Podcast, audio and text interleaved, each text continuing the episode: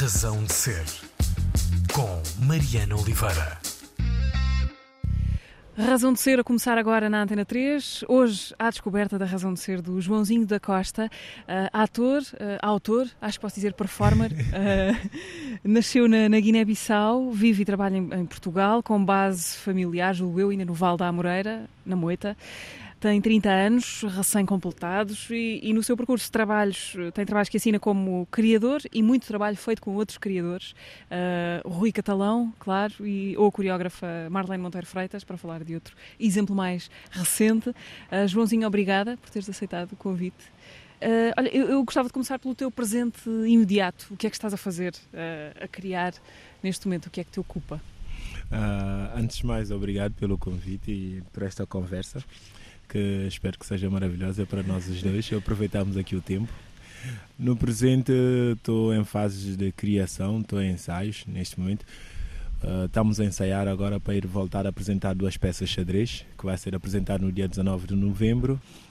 E para além disso, estou aqui um, um bocadinho embutido numa nova criação que estamos a, estamos a elaborar para que seja estreada no próximo ano, no início do próximo ano que a partida vai, vai se chamar também Filho de Chon, não também, vai se chamar Filho de Chon a partida. Uh, é este o nome que escolhemos até agora. E para além disso, também tenho andado a trabalhar com outros criadores e vim agora muito recentemente de uma digressão com a Marlene Monteiro Freitas. Uhum. Uh, saímos do, de França, onde estivemos em Paris durante duas semanas a apresentar. Do espetáculo do Mal. Mal Embriaguez eh, Divina. E basicamente é mais ou menos isto. Ok, já são, já são muitas coisas.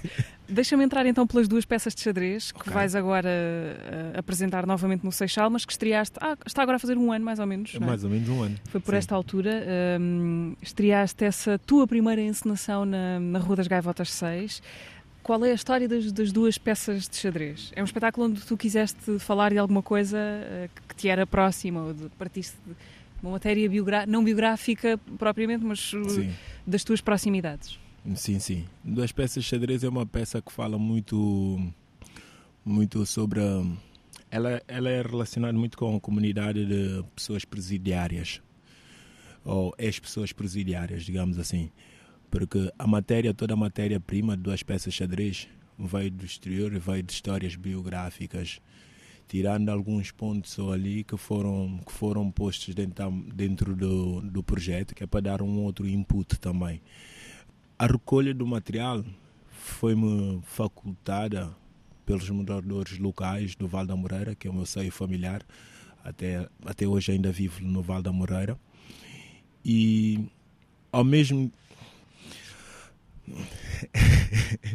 é um bocadinho difícil falar sobre, sobre esta peça porque me toca bastante. Não só pela história que tem, porque não só me representa a mim, como eu acredito também que ela representa todos os moradores do Val da Moreira ou moradores de um ou dos outros bairros sociais ou de uma outra família que tenham pessoas dentro das cadeias eh, nacionais portuguesas ou fora delas que saíram de lá destruídos ou ou em modo vegetal, podemos dizer assim, e que nunca mais irão se, se encontrar, né? Essas pessoas estão a vida delas fica fica manchada e de todo todo o seu núcleo familiar também fica manchada depois disso, depois dessa experiência dentro das cadeias nacionais. No início, à procura dessa histórias, na verdade, no início não estava à procura de criar nada em si só depois de ter recebido o convite do Pedro Barreiros para criar alguma coisa, aí sim começou-me a questionar algumas coisas. E quando tomei a decisão foi depois de ter visto uma pessoa que recém saída da cadeia, no estado em que se encontrava, levou-me a questionar o porquê daquele estado. Porque eu conhecia a pessoa, convivi com a pessoa, crescemos juntos, jogámos a bola na rua, fizemos uma data de coisas fomos jogar no nosso primeiro, fomos treinar os dois ao mesmo tempo no mesmo clube mas só que ambos também não conseguimos ficar. Eu fui depois para outro clube e estudámos na mesma escola, crescemos, demos-nos bastante tempo juntos. Uhum. E depois, uma pessoa da tua idade, mais ou mais menos? Mais ou menos da minha idade, sim. Um uhum. ano mais velho ou, ou, nem isso. E depois de ter visto essa pessoa, questionei-me o porquê daquele estado, porque quando o conheci não era assim, né? E fui à procura de saber mais E aí fui falando com, falei com a própria pessoa, falei com, com os familiares próximos, amigos que estiveram mais próximos dele durante aquele período te, uh, todo e me explicaram a situação da vida dele, como, o que é que se passou, o que é que sucedeu. E ele próprio também a narrar as, a, a vida dele. E depois disso decidimos já agarrar no material e trabalhar a partir das histórias biográficas e montá-la de uma forma que seja representativa e que pudesse falar dele de uma forma de uma forma, não sei se a palavra que eu vou usar é mais correta, de uma forma justa ou de uma forma de homenagem, não, não sei de facto uh, que palavra usar para isto, mas senti que era esse o material que devia ser usado para, para a minha primeira criação. Na altura a peça era para ser, uh, para ser só uma pessoa, máximo duas pessoas, porque depois começou a vir material biográfico, ok, duas pessoas, pode ser por aqui. E depois quando o material começou a chegar de outra forma, ok, a peça é com três pessoas e é com três pessoas e fala-se e fala-se e fala-se muito bem e, pode, pode-se fazer assim desta desta forma.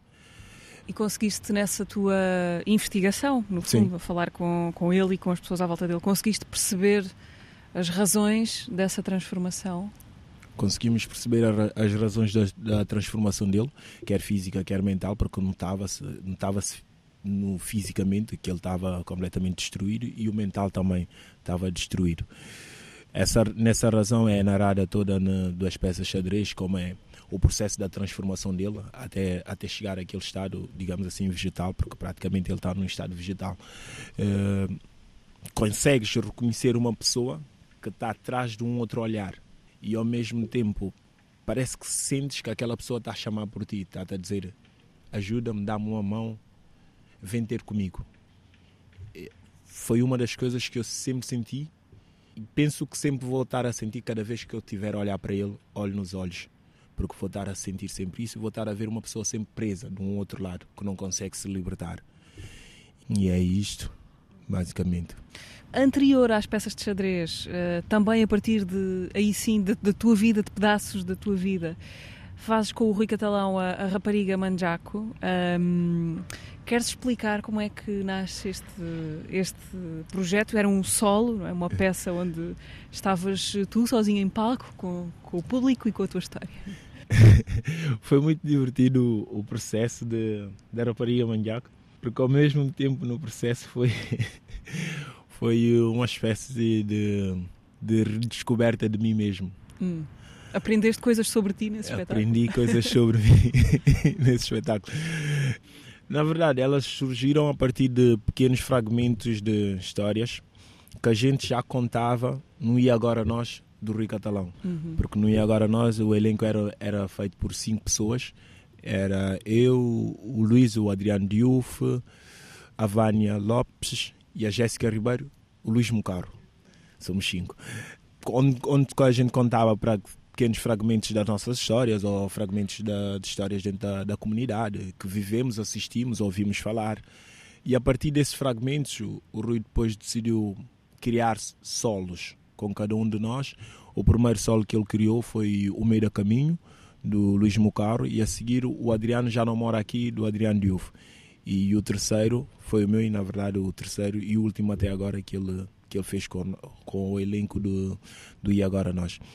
Durante o processo foram surgindo conversa normal, as perguntas sobre, sobre a minha vida e, e fui respondendo naturalmente. Calhar, vamos só mais... dizer aqui que Manjaco é, é o nome da, da, etnia da qual tu, tu, tu fazes parte. Exatamente. Uhum. Manjaco é o nome da minha etnia, que sou descendente de Manjaco, 100% Manjaco, quer de pai, quer de mãe. E... Só existe na Guiné ou, ou, ou não, não, não a comunidade Manjaca está espalhada por todo o mundo temos uma comunidade no Senegal, temos no, na Guiné-Bissau, na Mauritânia, uh, existe uma forte comunidade dos manhacos no Senegal, uh, no Senegal já disse, em França, quer dizer. Uh, ou seja, nós estamos espalhados quase por todo lado, porque os manhacos é uma comunidade que viaja muito e migra bastante. sim. E a Eu... língua é comum nesses lugares todos? A língua é comum, mas o que pode variar são, são algumas expressões adquiridas no, no território onde estão uhum. instaladas, agarrar palavras locais e introduzir dentro, dentro da, nossa, da nossa linguística. Ok. adiante com, com o espetáculo. Uh, portanto, conta as histórias ao Rui. Sim, sim, vou contando histórias ao Rui e, e, e, vamos falando, né? E nesse processo fui descobrindo também coisas em mim que eu, que eu na altura até então não pensava muito, deixava passar, por, por exemplo, por querer me afastar muito do que é a minha identidade, do querer explorar outros lados. Durante esse processo fui-me descobrindo a mim mesmo e isso me fez me aproximar cada vez mais do que, que eu sou, de onde eu vim, de onde eu nasci e, e aproximar-me cada vez mais das raízes. E essa é uma das coisas que eu tiro e da, dessa redescoberta né, com a rapariga Mandiaco de quem é o Joãozinho da Costa afinal. Chegaste mais perto da resposta uh, com, esse, com esse espetáculo. Exato. Uh, quando, quando é a matéria da tua vida que está posta assim em cima de um palco, para ti aquilo torna-se um material artístico como qualquer outro ou nunca perdes de vista que, que é de ti que estás a falar naquele momento? É, é difícil conseguir separar as duas coisas, né?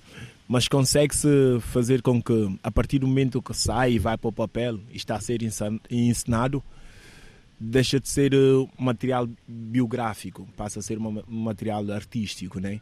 E começamos a olhar com ele de outras formas, mesmo sabendo que as pessoas as pessoas vão assistir, as pessoas que vão assistir são pessoas que nos conhecem, são pessoas que nos é muito ligada, que algumas delas, os nomes delas podem aparecer na própria, na, pró na própria peça, ou então pode dizer trocar o nome, mas elas saberão que estás, estás a falar delas, né?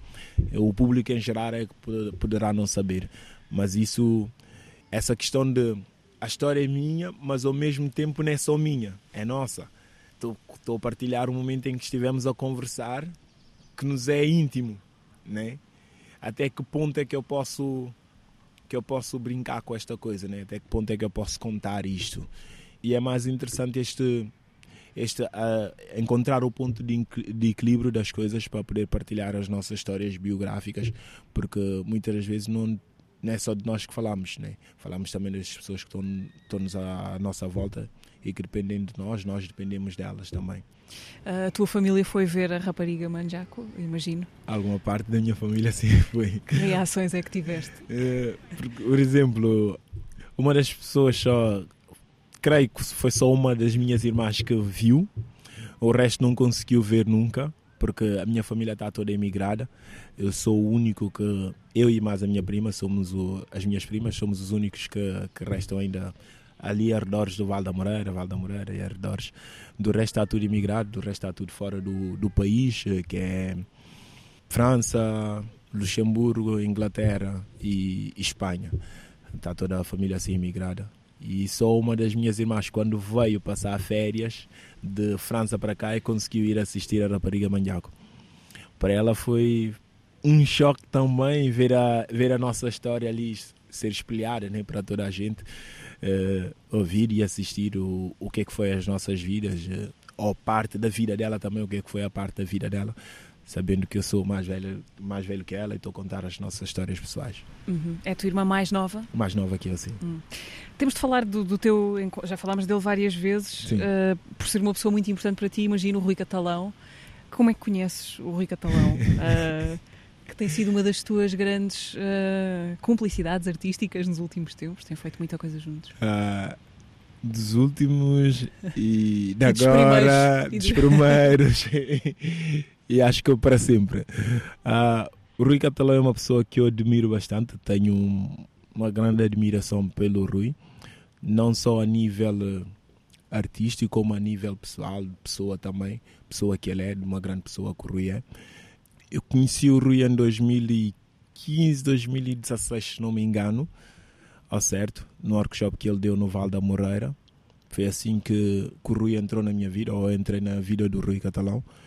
E desde então nós começámos a. Era um workshop de, de teatro? De, workshop de teatro. Depois do workshop de teatro, ele, ele, ele já tinha um elenco, trabalhava com ele que era com três pessoas e eram comunidades também do, e eram também pessoas do Val da Moreira, que era o Adriano Diouf, a Jéssica Ribeiro e a Vânia Lopes. Ele já trabalhava com eles numa criação que se chama E Agora Faz Tu, e agora faz tu, algo, algo assim muito semelhante, que eu uhum. troco sempre o agora faz tu com e agora nós, qualquer coisa assim. E ele trabalhava com eles já, e depois de, depois de eu ter me juntado no workshop, ele decidiu me incluir no elenco. Passámos a ser quatro e depois é que incluiu o Luís também, meu caro. Nós somos todos muito, muito ligados, muito amigos e, e acabámos por entrar no elenco Cinde agora nós. Foi basicamente assim que eu conheci o Rui Catalão e que tem me influenciado bastante no mundo das artes. Eh, eu digo, posso dizer aqui, eu sou aluno do Rui Catalão, sou da escola do Rui Catalão. E, e, penso que isto aqui diz muita coisa do que, que eu penso sobre o Rui e o que, que, eu, que, que eu acho dele sobre, sobre artista e sobre pessoa. Deram-se logo bem, correu logo bem esse encontro. Muito bem, muito bem. Podia haver assim, há aqueles, aquelas amizades que começam com começam, o, começam atrito. com atrito. Não, não, foi, não, não foi mas caso. por acaso não foi. Uh, Joãozinho, antes de irmos à música que tu escolheste para esta conversa, gostava de falar de dois trabalhos recentes teus. Um deles já falámos aqui, é esse acontecimento extraordinário, como são muitos espetáculos, da, da Marlene Sim. Monteiro Freitas, chamado Mal, Embriagas Divina, que foi apresentado em Portugal no ano passado, em 2020. Um, é daqueles espetáculos em que entramos e, e saímos um tempo depois sem saber bem o que é, que, é que nos aconteceu lá dentro. Uh, a Marlene Monteiro Freitas é coreógrafa. Como é que foi para ti, como é, como é que entraste nessa experiência de embriaguez? Embriaguez é uma palavra muito, é uma coisa que define bem, bem o espetáculo, é uma sensação de, de embriaguez alucinada durante aquele tempo. Eu acho que eu ainda estou ainda nesse estado, porque ainda não acredito que tenha entrado, tenha feito parte do espetáculo Mal Embriaguez Divina e como, como também a Marlene também me apareceu na vida, para mim ainda é um delírio, um, so- sonho, né? A Marlene faz-me um convite através de, de uma chamada, ela me liga para fazer parte da nova criação, que é Mal Embriaguez Divina, e com duração de residência artística dois meses e meio fora do país, em, em Alemanha. E eu na altura estava a trabalhar na Auto Europa e era daquelas coisas. O que é que é agora? Deixas um trabalho fixo, deixas um trabalho fixo e passas para uma coisa de freelancer. O que é que será aqui? É agora que, que, que aceitas isto e começas a trabalhar de uma forma mais, mais contínua no mundo, no mundo das artes. Isso, isso foi em que ano, mais ou menos? foi em 2020. 2020 mesmo. ok. 2020, durante o, durante o processo da, da Sim. pandemia toda. Quando a Marlene me liga, tivemos a falar e antes disso eu tinha recebido uma mensagem do Rio Catalão avisar-me que, que tinha passado o meu contacto à Marlene, que a Marlene depois ia entrar em contacto comigo. Mas só quando eu desperto, desperto com, o- com, o- com o telefonema da Marlene. Estava a dormir, tinha acabado de chegar, do- chegar do trabalho, eh, estava a fazer o turno da noite, cheguei de manhã e estava a descansar. Depois recebo o telefonema da Marlene e tivemos a conversar, ela me a fazer o convite. E depois, entretanto, enviou-me os links dos trabalhos que ela já tinha feito, que é para eu ver. No primeiro link que eu abro, vejo, vejo a expressão. Acho que foi os primeiros 5, 10 segundos, fez-me fez-me tomar a decisão de que, de que queria trabalhar com ela. A Alta Europa ia, ia ficar para trás. A Alta Europa ia ficar para trás. Porque aquilo foi uma coisa. Foi um choque, um choque de repente, um choque bom, que eu fiquei, uau, o que é que é isto? Ok, bora. Vamos, vamos a isso. E foi mais ou menos assim, num trebulhar de emoções que aceitei trabalhar com a Marlene. E até agora ainda estou com trebulhão de emoções. Ainda dura, não é? Portanto, Ainda isso dura. foi de 2020, depois essa, aconteceu essa residência na Sim. Alemanha de, de- de- de dois meses. Aconteceu a residência na Alemanha, dois meses, e estreámos depois em Hamburgo. E de Hamburgo fomos para Viena e depois é que viemos para Lisboa a apresentar a peça. E até então temos andado em digressão. A equipa, a equipa é fantástica, maravilhosa, É um elenco bastante, bastante grande bastante ainda. grande, mas mesmo assim é um elenco maravilhoso que o, todo o elenco parece só uma pessoa. Embora deve há pessoas de várias eh, Há nacionalidades. pessoas de não é? várias nacionalidades vindas de, de diferentes sítios do, do mundo. Há pessoas de, residentes em França, no Israel, eh, aqui em Portugal. E quando a gente se junta é uma, é uma família autêntica que se pensa, pensa sempre para um único objetivo que é que é a apresentação do trabalho e a partilhar a história e o conteúdo do trabalho de uma forma mais positiva e de uma forma mais direta possível e, e bem clara, que a mensagem esteja sempre lá presente. A partir do momento que a, que a gente se junta, temos esse, esse pensamento em comum de trabalhar para um bem maior. E deixam-se os egos, o, os egos todos deixam-se de fora e trabalha só com um único ego que é uma embriaguez divina. Hum. Consegues dizer o que, é, o que é que tu fazes nesse espetáculo? Não, não é bem uma personagem, porque não é um espetáculo narrativo, não há... Uh, quem é que és tu na, na Embriaguez Divina? Bem difícil essa pergunta. se calhar uh, a melhor pessoa para responder isso se é calhar é a Marlene. Mas uh, a gente faz tanta coisa que tudo que fazemos conta, né? E não sabemos uh, exatamente. Quer dizer, sabemos exatamente o que estamos a fazer, mas em quem estamos a pensar, numa personagem específica, eu acho que não é, não é, não é uma coisa assim tão, tão delinear, né? É uma coisa que que vai se identificando dentro da sociedade, vai se identificando várias personagens dentro da, dentro da sociedade e é isso que a gente tenta transmitir, essas várias personagens, essas várias nuances da personagem, ou, ou uma só personagem terem várias características, né? ter uma, umas várias nuances, como a própria pessoa nunca, nunca ela só é assim durante 24 horas por dia. Uhum. Ele tem várias facetas, vários picos de, de, emoções durante o, durante o dia todo.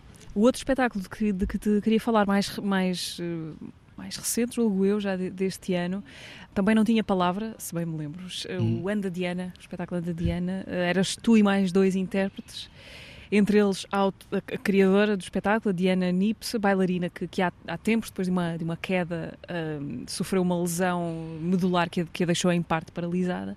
E a peça era muito esse confronto entre as limitações dos, do, dos corpos, desses três uhum. corpos, uh, e a dependência deles uns dos outros, uma dependência muito literal às vezes, porque o movimento da, da Diana em palco dependia do, do vosso, em parte. Como é que foi esse processo? Já conhecias a Diana?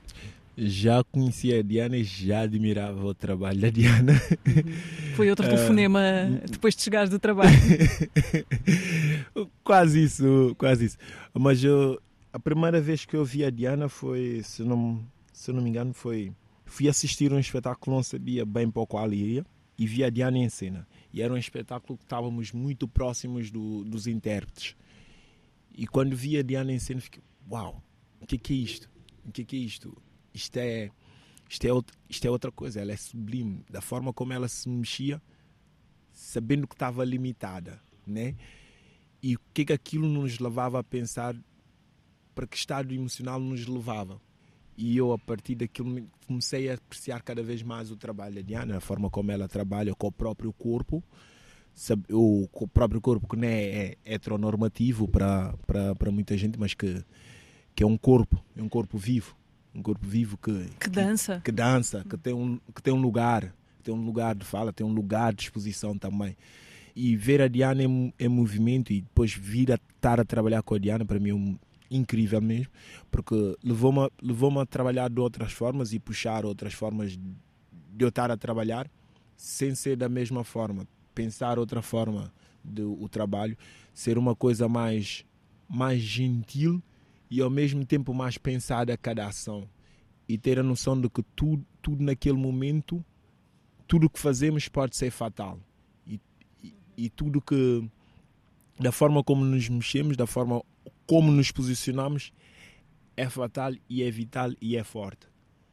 E, e o trabalho da Diana me trouxe este, este lado também de observar o que é, o que é que não é comum, o que é que é um corpo que não é comum, o que é que é um corpo que, que dança, estando numa cadeira. O que é, um corpo que depois de estar numa cadeira fica em pé sozinho no meio do palco? Como é que esse corpo se aguenta, né? Sabendo que teve um processo de reaprender-se a se erguer né? durante bastante tempo. E isso me fascina bastante no trabalho da Diana, como ela se expõe bastante o corpo dela para o, bem comum. E, e eu penso também que o, que o Ana Diana não fala só da Diana, do, do Levante e anda Diana.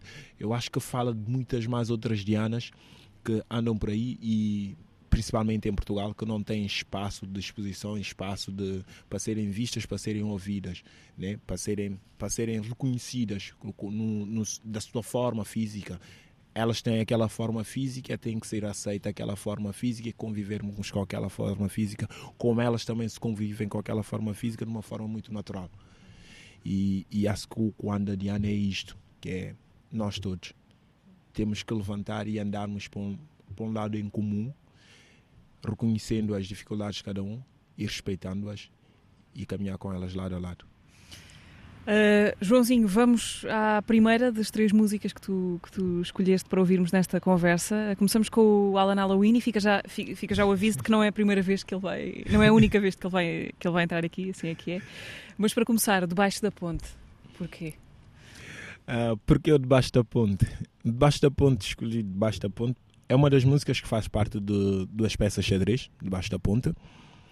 Debaixo da Ponte é uma música muito que fala, que fala de uma pessoa que, que se vê distante, né? se reconhece num espaço e ao mesmo tempo não se reconhece. Porque, como ele diz, que é um ser que é um, é um rei que está tá a vaguear, está perdido, sem saber, sem saber para onde anda, né? e ao mesmo tempo também tem uma amada. E acho, eu acho o Halloween fascinante e para mim é. dá-me aquela aquela dor no, no, no, coração, sabendo que ele já não vai fazer outras músicas, né? possamos delirar com elas e deliciar as músicas e ouvir, ouvir as músicas atentamente. O Halloween tem uma, uma, uma poética muito forte e muito, muito direcionada para aquilo que eu, que eu procuro e que eu, e que eu quero fazer. E é o meu dia a dia o Halloween.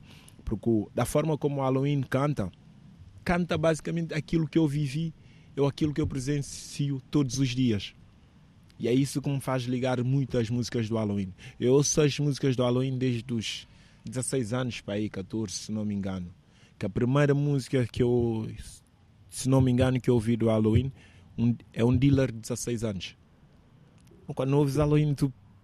Uau, o gajo está a descrever o que eu fiz ontem. Uau, o gajo está a descrever como é que eu estava parado ontem. Como é que ele, como é que ele tem como é que ele consegue entrar aqui na minha cabeça? Né? Porque o Halloween, eu acho que ele narra o que ele vive, o que ele vê. E eu acho que a música é, tem que ser isso. A música é isso para mim. É, narrar o que nós vemos, narrar o que nós estamos a ver. E também tento, tento, tento projetar isso também na, no meu trabalho. O que é que eu estou a ver, de onde é que eu vim, quem sou eu, quantos eus existem porque não só sou eu, quando transporto-me de um lugar para o outro, quando estou em trânsito de um lugar para o outro, não só sou eu que me transito. Transita também muitas mais outras pessoas comigo, que, que sabem que eu pisei num sítio, que elas poderão também amanhã pisar naquele sítio. E isso, isso é um lugar que eu, que eu acho pertinente e acho de louvar e de agradecer sempre. Então vamos agradecer ao Halloween, ele que entra agora aqui com Debaixo da Ponte. Música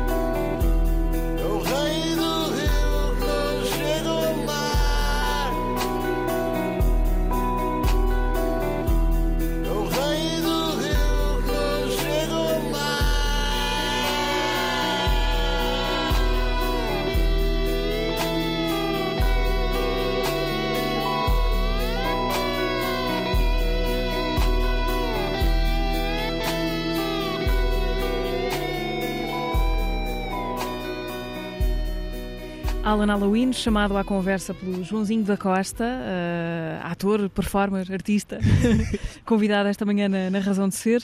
Eu imagino que já tenhas levado com isto centenas de vezes ao longo da tua vida, mas agora são centenas mais uma, que é o, o teu nome é Joãozinho mesmo, não é, não é, não é um diminutivo, pois não? Meu é nome Joãozinho. próprio é mesmo Joãozinho da Costa. Uhum. Acontece-te muito que as, que as, pessoas aumentem o teu nome para João, achando que achando que achando que é que é diminutivo, que é que é uma alcunha, que é uma brincadeira.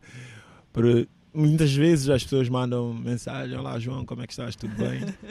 depois de terem visto o meu nome Joãozinho, volto a repetir, ah, obrigado, mas eu sou mesmo Joãozinho da Costa e coisas assim do género. Mas antes não, não gostava muito do, do, meu nome, por ser, por haver muitas piadas sobre o Joãozinho, as anedotas do, do Joãozinho e coisas mais, ah, quando, era muito, quando era muito mais novo. E depois, com o passar do tempo, comecei a levar a coisa, no, a ver as coisas de uma outra forma. Ok, ele tem piada, porque não? Sou mesmo Joãozinho, sou mesmo Joãozinho lá das, das Andotas, faço muita coisa, muita traquinice e fui gostando lá do nome, mas eh, na verdade a origem do meu nome vem, vem de três linhagens uh, geracionais. Quer o meu avô, o nome dele é João. O meu avô chamava-se João e o meu pai chama-se João. E para haver um terceiro João na família, meter um Joãozinho. Ok, era preciso distinguir, só, distinguir Joões. Um sim. Uh, tem, tem, graça o nome Joãozinho também porque a sensação de diminutivo não bate certo com a tua altura. Não. na rádio não nos vê, não é? Mas eu arrisco aí 1,90m e qualquer, coisa, qualquer coisa. Está lá próximo. Era só acrescentar mais um centímetro. 1,91m. Ok. Uh, Joãozinho, nasces em 91, na Guiné-Bissau, uh, mas não em Bissau, a capital, pois não. Viveste lá, mas não nasceste lá? Nasci em 1991 em Cacheu, que é parte norte do país, e depois mudo-me para Bissau, mais ou menos. Não, não me recordo quando é que a gente mudou para, para Bissau, mas entre 94, 95, deve ter mudado para Bissau, que foi foi depois do meu pai ter arranjado uma casa em Bissau, ter construído a, a sua casa de raiz, saiu da casa dos pais e foi para Bissau. E depois lá, lá, por lá vivi até os 11 anos e depois vim para Portugal. E lá também tenho ainda alguma base minha na, na Guiné, uh, muito forte. Que, por exemplo, tive, tive lá no ano passado, finais do ano passado, início deste ano, tive, tive na Guiné-Bissau a rever a família. E foi muito gratificante poder voltar a Bissau e, e ver eh, e ver aqueles caminhos todos por onde eu passei, por onde andei, por onde joguei bola, por onde malejei, por onde caí, por onde cortei-me com cacos de vidro e coisas mais. Mas foi a primeira vez que regressaste desde foi que saíste a primeira aos vez 11 que anos? Desde os 11 anos passados, 18 anos. E como é que estava? Que, visto, reencontraste aquilo de que te lembravas? Reencontrei muita coisa, revivi muita coisa e algumas coisas também desapareceram ao longo do tempo como é o ritmo no, normal da vida, né? Algumas coisas vão, vão desaparecendo, outras vão ganhando vida no lugar delas. E Bissau, e Bissau é isto, está tá ganhando vida cada vez mais, as pessoas estão estão a trabalhar para, para um crescendo ainda melhor do que é, que é Bissau, do que é, que é Guiné-Bissau. E sente-se que as, que as coisas estão a ir numa direção, apesar de ser ainda um bocadinho muito lento, mas estão a ir numa direção que é uma direção muito positiva do crescimento da, da Guiné-Bissau. E nesse regresso à Guiné, sentiste que, uh, que eras de lá ainda ou sentiste que estavas a visitar um país que já não te pertencia assim tanto? Senti muito ainda de lá. Senti muito ainda da, da Guiné. E ainda sinto, apesar de estar distante.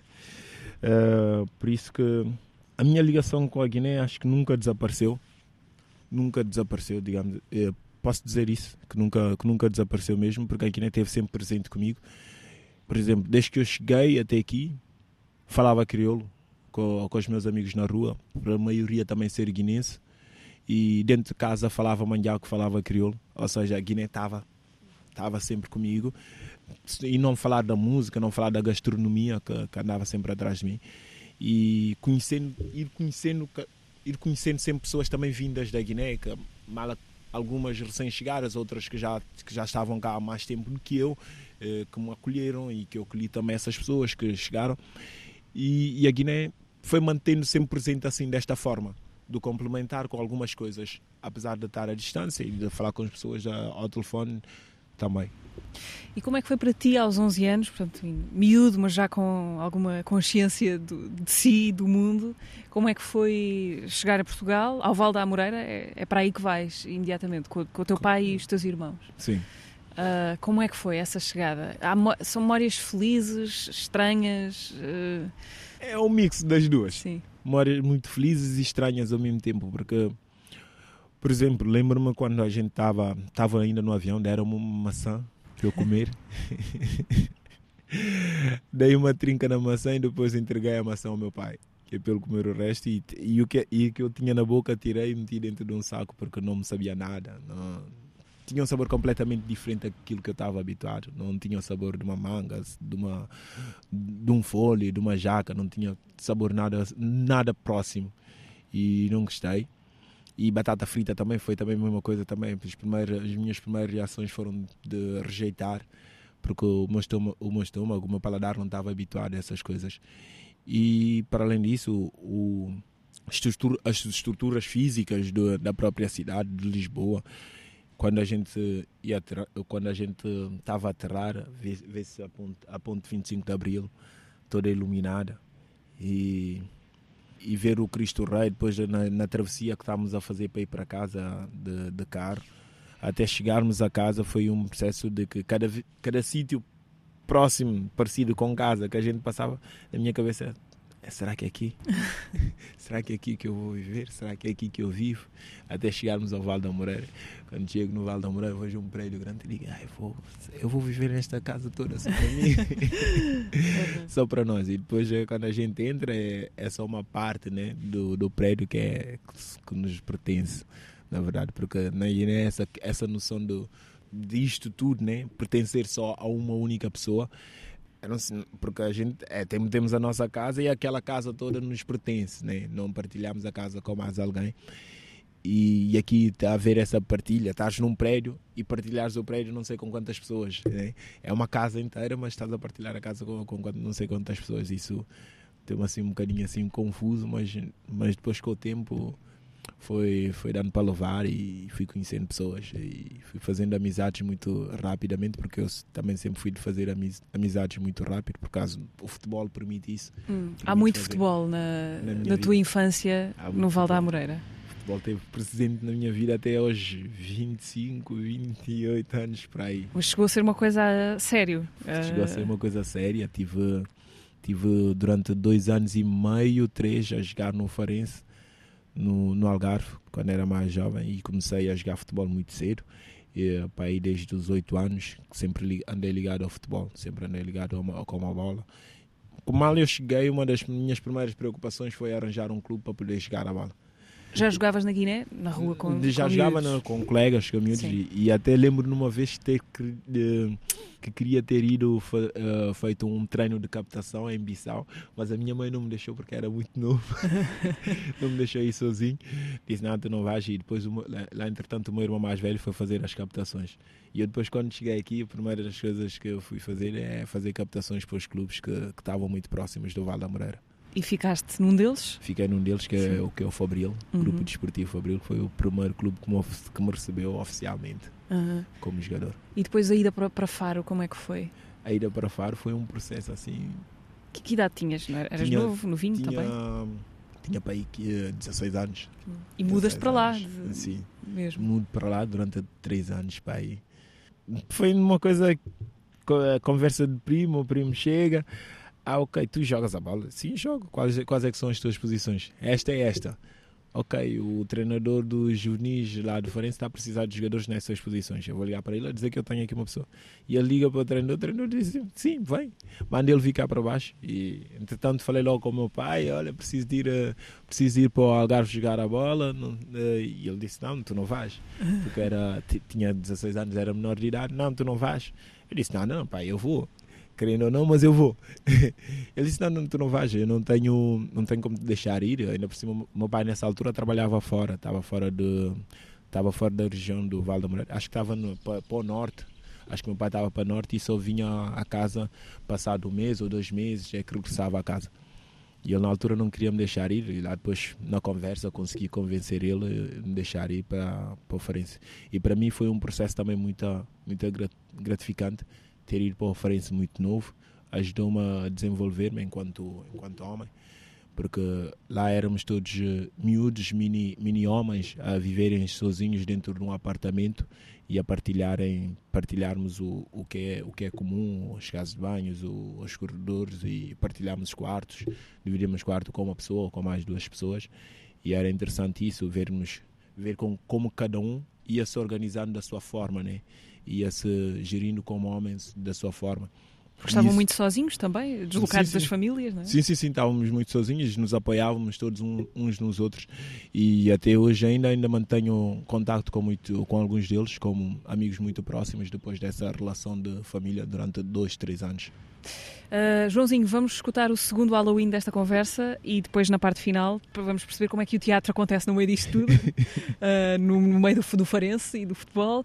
Halloween, agora é o rei da ala. Uh, alguma razão para teres escolhido esta canção? O Rei da Ala é, é a música basilar de duas peças de xadrez. Uhum. O Rei da Ala é duas peças de xadrez. Ok. É, digamos assim. Digo isto porque podia ter, ter sido eu a tentar escrever a música para duas peças de xadrez, mas não ia conseguir.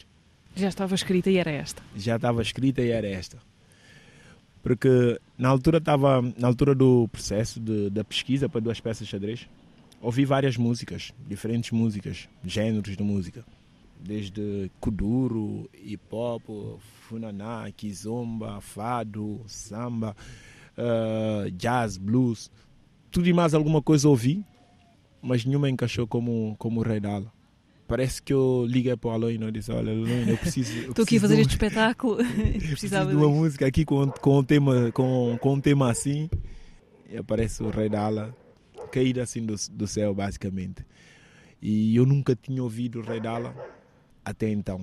A primeira vez que eu ouvi o Rei da Ala, eu disse: Esta. Esta. Não, não podia escolher outra música, é esta.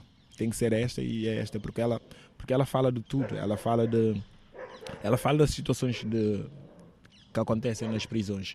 Ela fala do abandono das famílias em relação às pessoas que estão, que estão presas. Ela fala da solidão, ela fala do lagartilo. O que é, que é o lagartilo? Ela é duas peças de xadrez mesmo, não, não tem como. Eu tirando, eu tirando o rei dala duas peças de xadrez, o rei dala, uh, duas peças de xadrez não é a mesma coisa. É, é uma outra peça completamente diferente. E o rei dala, e o rei dala é isto para mim, porque, porque ela tem uma mensagem muito carregada de uma forma muito, muito ligeira a dizer as coisas, muito suave. Então aí fica eh, ela, deixamos que ela diga o que tem para dizer, o rei da ala, Alan Halloween, e depois voltamos para a parte final da conversa com o Joãozinho da Costa. Jesus não deixe demónios me acordar, embala-me até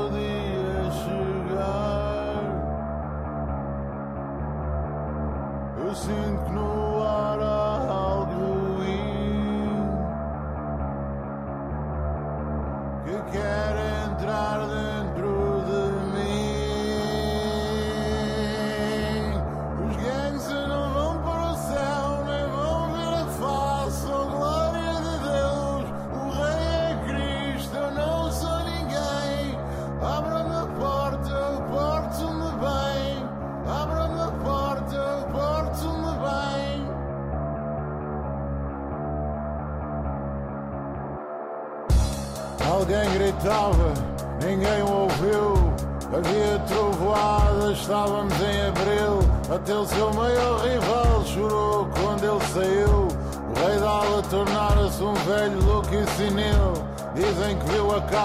estava no covil. Dizem que foi um guarda que lhe deu o lagartil. Ninguém o visitava, nem a mulher que o pariu. Todo dia ele cantava a mesma canção.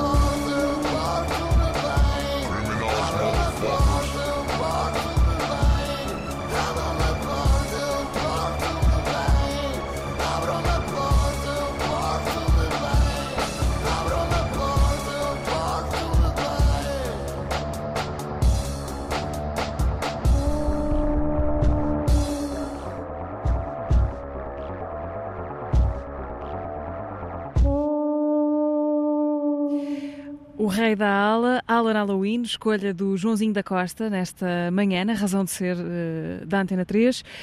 Joãozinho, ficávamos lá atrás a percorrer o teu percurso. Uh, estavas no Algarve a jogar futebol, depois voltas para o Val da Moreira.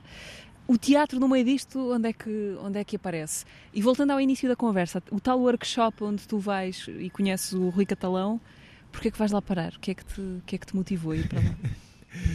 Muito engraçado o processo, uh, porque eu depois de ter regressado ao Algarve, regressei destruído, destruído, digamos assim, porque era, porque eu não, eu só, só via uma coisa na minha cabeça, só via uma coisa, só visualizava uma coisa que era o futebol e não visualizava mais nada para além do futebol. Recebi convites para fazer outros desportos diferentes, recusei todos, porque só via futebol na minha frente, porque eu só vivia o futebol e respirava o futebol. Uh, mas quando eu regressei do, do Algarve, depois de não ter conseguido os meus objetivos, né? regressei destruído e completamente decepcionado comigo mesmo e alguns também com, com algumas razões familiares, uh, financeiras. E nisso tudo, vou normal, para mas continuei a jogar, mas o jogar já não estava lá tão forte, tão presente, aquela vontade. A vontade estava lá, mas já faltava uma coisa, faltava uma coisa a mais. E durante esse processo acabo os estudos normal e concluí o 12 ano, entro na faculdade de arquitetura até segundo ano, depois não consigo pagar mais as propinas da faculdade de arquitetura, desisto da faculdade, deixo a faculdade para trás e nisso é e justamente nesse período é que surge o teatro na minha vida.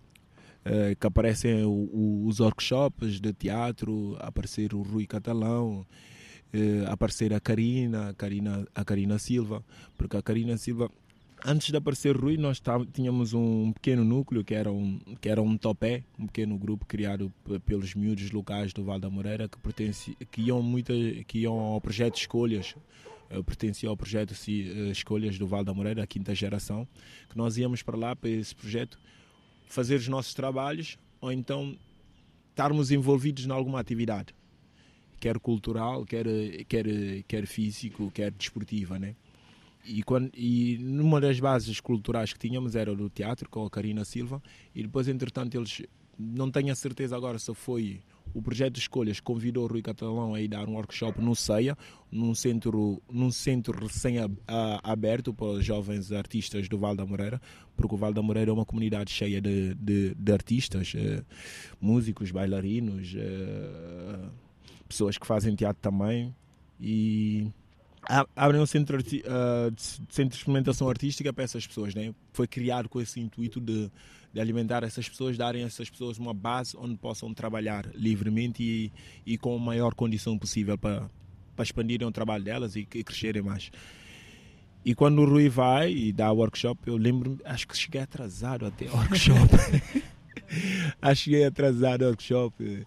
E uma das perguntas que ele tinha, estávamos a lançar, é, se não me engano, foi o Joel que me lançou a pergunta. Já alguma vez te vestiste de mulher? Hã? Já alguma vez te vestiste de mulher? E eu respondo de uma forma super eh, natural e calma. Sim, já.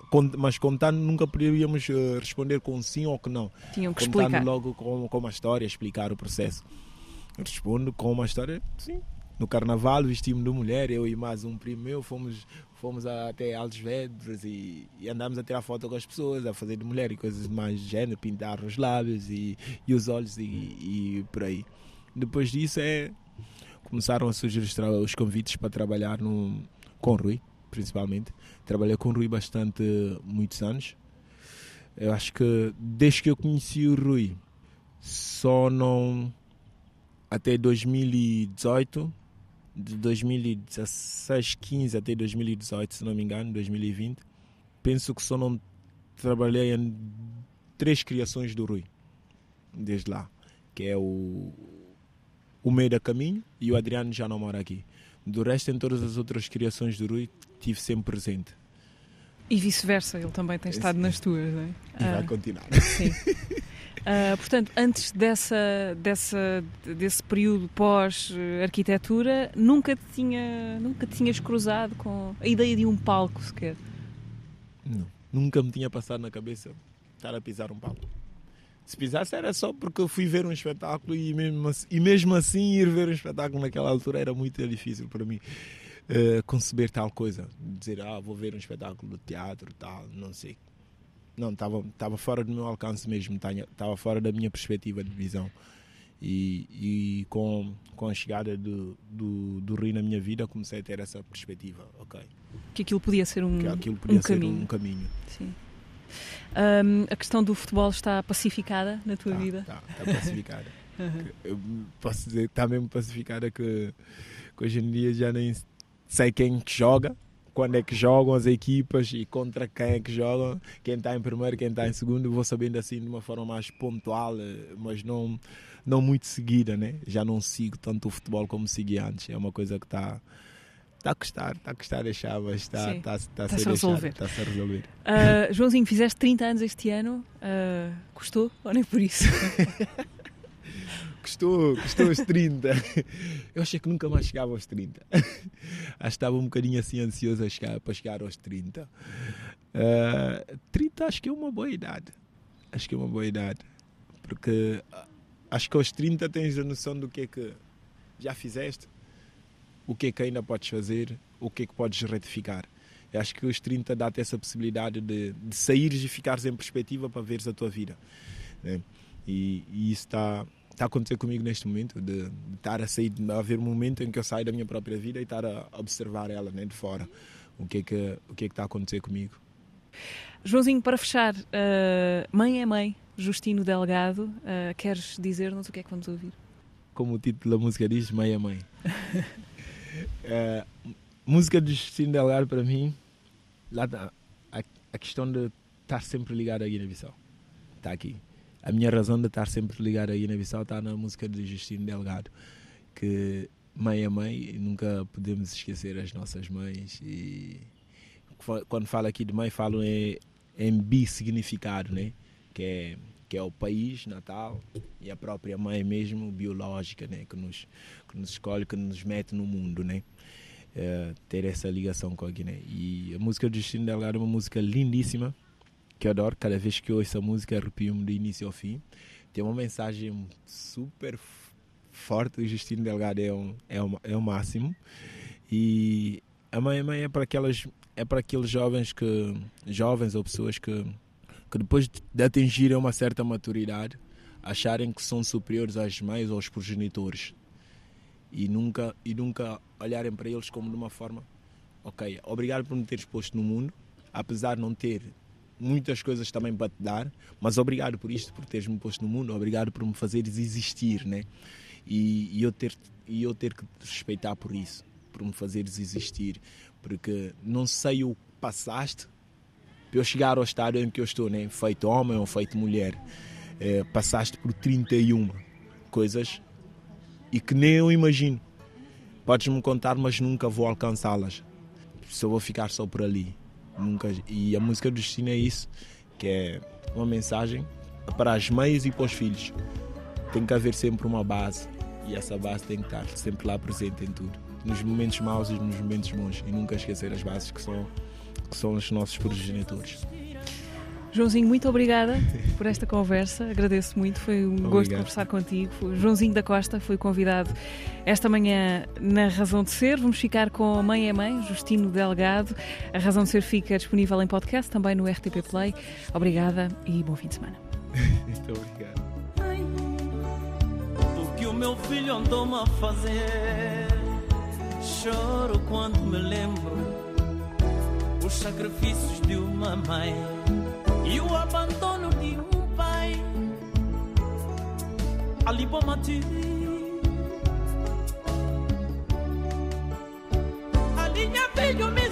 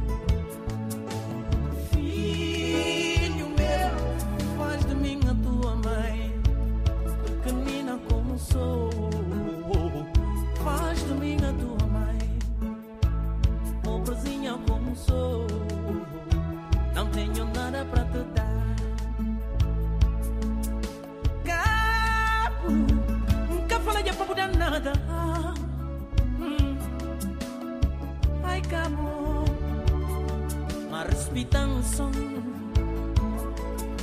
Filho de mim, fazem uma megue, maneira com cabacinho, assim. fazem uma mame, maneira com coitado, nunca tem nada para dar.